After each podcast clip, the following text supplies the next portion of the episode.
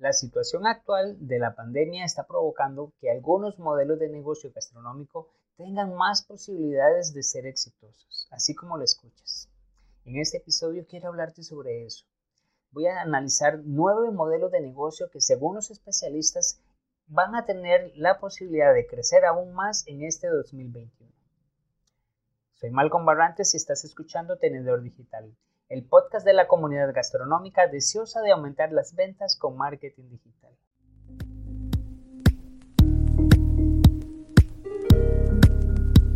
Así como lo has escuchado y probablemente ya has empezado a darte cuenta de que hay algunos modelos de negocio que con esta pandemia, con toda esta situación del aislamiento y de ese temor que tienen las personas por consumir productos en los restaurantes, ha empezado a generar ciertas tendencias que algunos negocios, algunos modelos gastronómicos han sabido aprovechar.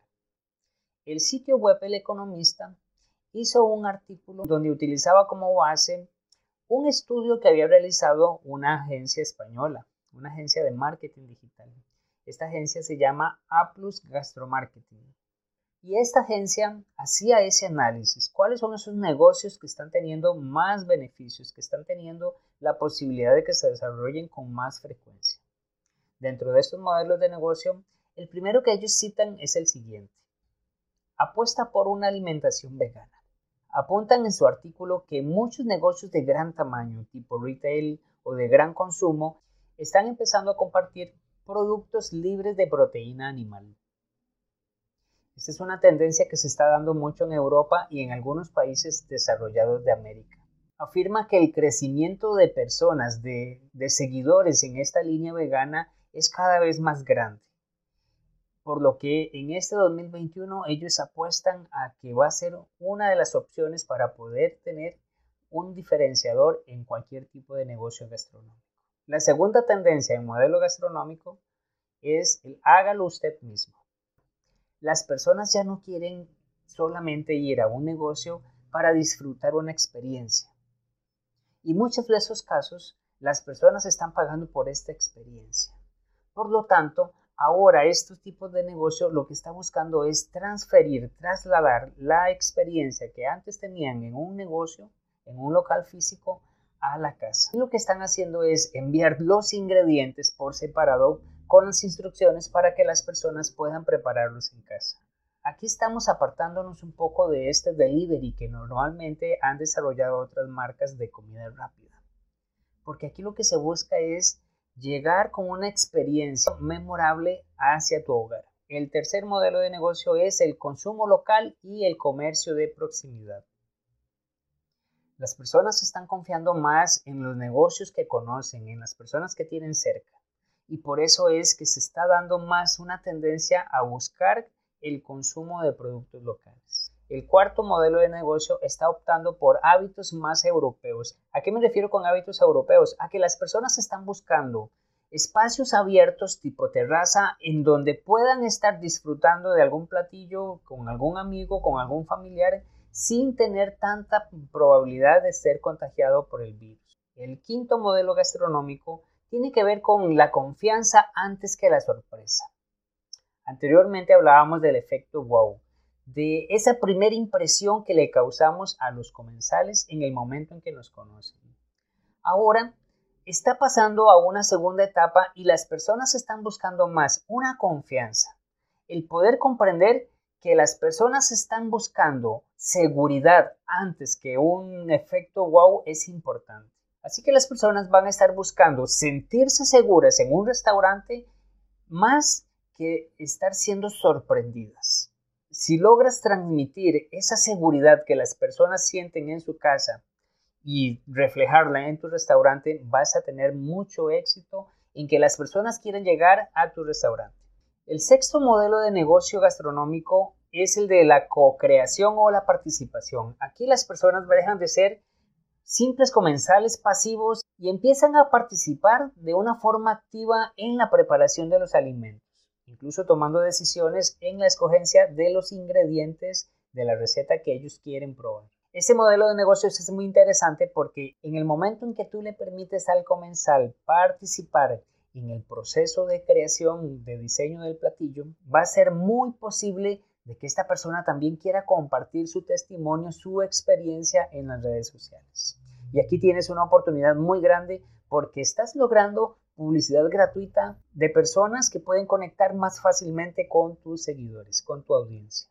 El séptimo modelo de negocio gastronómico es definitivamente el factor digital.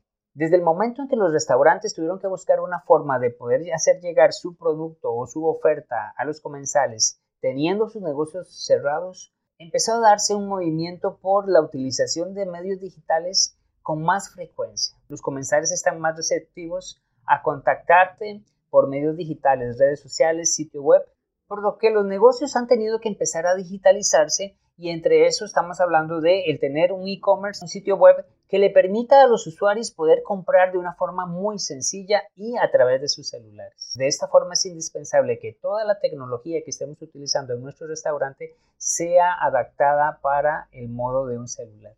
El octavo modelo de negocio es el de los influencers. En el mundo gastronómico, la figura del foodie, de esta persona que comparte información sobre sus platillos, sobre los restaurantes que visitan, van a la alza. Cada vez son más las personas que siguen a este tipo de, de influencer y que toman como referencia todas las observaciones que ellos hacen. Un detalle importante que no menciona el artículo es que en el ámbito gastronómico es importante que estos influencers, que este tipo de, de influenciador de opinión, esté enfocado específicamente en el negocio gastronómico. Aquí sí haría yo una diferenciación entre esos líderes de opinión que hablan de muchos temas en general a un líder de opinión que se enfoque en un nicho gastronómico. Y la última tendencia es el de utilizar un tipo de negocio más flexible. Cuando hablamos de comercio flexible nos referimos al hecho de que actualmente los pedidos no van a ser tan masivos y van a ser más personalizados. Las personas van a tener la oportunidad de poder personalizar los productos. Y me llama la atención un elemento que toca este artículo y les leo directamente. Dice, el canal de distribución debe adaptarse y tanto distribuidores como independientes deben convertirse en agentes facilitadores que permitan una mayor agilidad operativa a los negocios.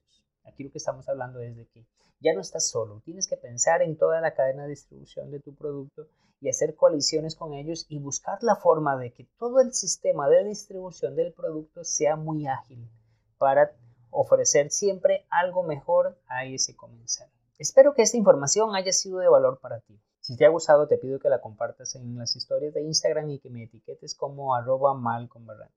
Te recuerdo que todos los lunes tenemos una entrevista con un invitado especial que siempre tiene algo que compartir para que puedas mejorar tus ventas en el ámbito gastronómico.